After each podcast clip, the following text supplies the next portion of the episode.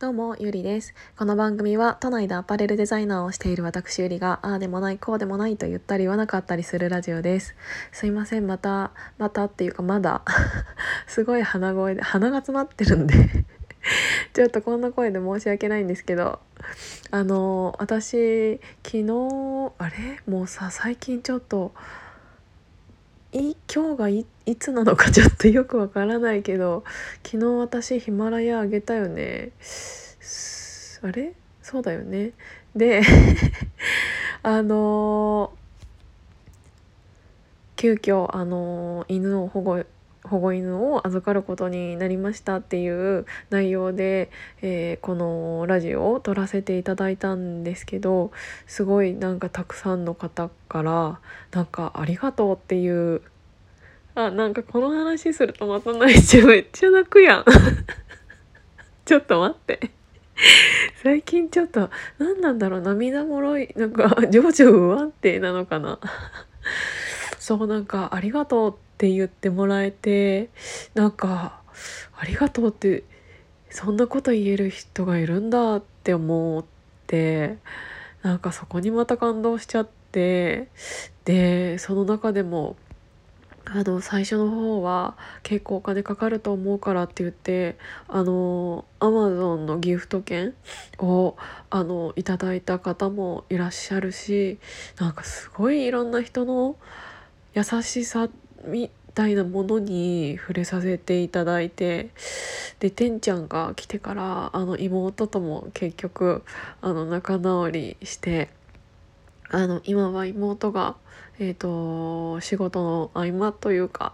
終わってからかなちょいちょい見に来てくれたりとかあとはたまたまお家の近くに、えーと住んでいたサロンメンバーさんがいてでその方があのご飯作って持ってきてくれたりとか私が全然食べれてなかったので私ねなんかなんなんて言うんだろ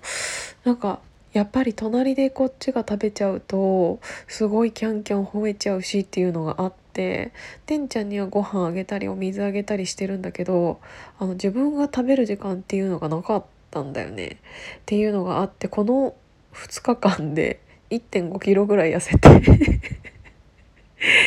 ていうぐらいなんかすごい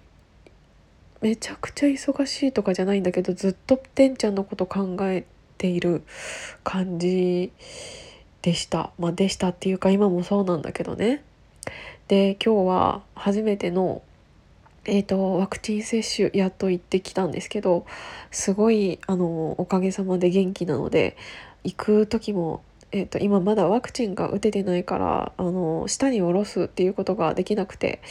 でワクチン打つまでは抱っこしていかなきゃいけないって思ったんだけどもうすでに1 0キロあるからで動くしっていうのであのたった500メートルぐらいなんだけどペットタクシーを使いました。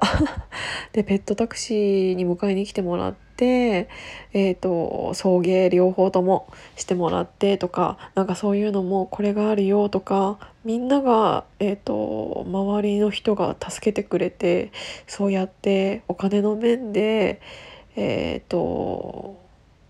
今日何て言うんだろう、うん、一緒にうん協力していただける方ってもいて本当になんかいろんな人の優しさに触れたなっていうこの数日間だった。で私昨日幸せカレーのクラファンの話であの記念日協会にはもう絶対にあの登録しませんっていう話をさせていただいたんだけどでそれのあのヒマラヤを撮ってそれをツイッターに上げたらなんかもうあのある人はもう日本記念日協会じゃなくてなんか新日本記念日協会とか作っちゃえばいいじゃんって言ったりあの大日本あ全日本か全日本 記念日協会作っちゃえばいいじゃんとかそうなんか本当に作ってやりたいって思うぐらい対応悪かったからなんかそんなおじさんがやっているところよりはあの私がやった方が絶対あのいい記念日作れるなって思ってあっちはもう本当に語呂合わせだけで成り立ってるようなあのところだしなんかあんまり深い記念日っていうのは作れなさそうだからあの状態じゃでいい人は絶対に集まらないなって思ったからうん。まあ作らないけどね。本当にすごくいろんな人からなんかいろんなお言葉をいただいてうーんなんかこういうあの何て言うんだろう「ありがとう」とかいうラジオってあまり人気はないんですけど やっぱり悪口っていうか文句言ってる方が絶対にあの回数的にはあの上になるんですけどでなんかねちょっと今そのクラファンをやっててあやろうとしていてちょっとその資料も作り直そうっていろいろその記念日協会に登録しないからねって思ってたんだけどなんか今回のね私が保護犬を預かったことによってなんかそのアマゾンアマゾンのギフトチケットをいただいた時にあこういう支援の仕方もあるんだってすごく思ったの。うんなんか保護を自分はできないけどしてくれた人に対してやっぱりそれなりのお金っていうのがかかるじゃないですか。でまあ猫も犬もすごくお金かかるからで特にあの飼い始めなんていろいろ揃えなきゃいけないしってなった時にあの場所は提供でき育てることはできるけど一番最初のそういうものっていうのを、えーと、全部その人が自己負担でっていうのってなんかやっぱりうん大変な人っているんじゃないかなと思って。それがあるから、うん、引き取れないっていううこともあるんじゃないかなって思ったらそういうなんか自分が引き取れないけど引き取ってくれた人に対してあのそういうチケットっていうものをあげるし仕組み支援できる仕組みっていうのがあったらすごく素敵だなって思いました。なんか別にそれがシステムかなんか新しく何かを作るっていうのじゃなくても今は本当に Amazon とか PayPay とかいろんなあのお金を送金できやすいシステムっていうものがあるからそういうプラットフォームみたいなものだけでも、えー、と作ったらあのそういう面ですごいいろいろいい方向に進む気がしてでまた何か新しいことをやりたいって思っちゃったんだけど。だからなんかまあそれはそれ幸せカレーは幸せカレーにするのか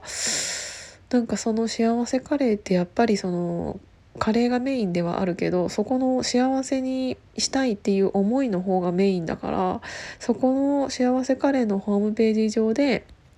そういうあの助けてくれた人に対して、えーと、そういうのを送金できる仕組みっていうのを作ってもいいなってすごく思いました。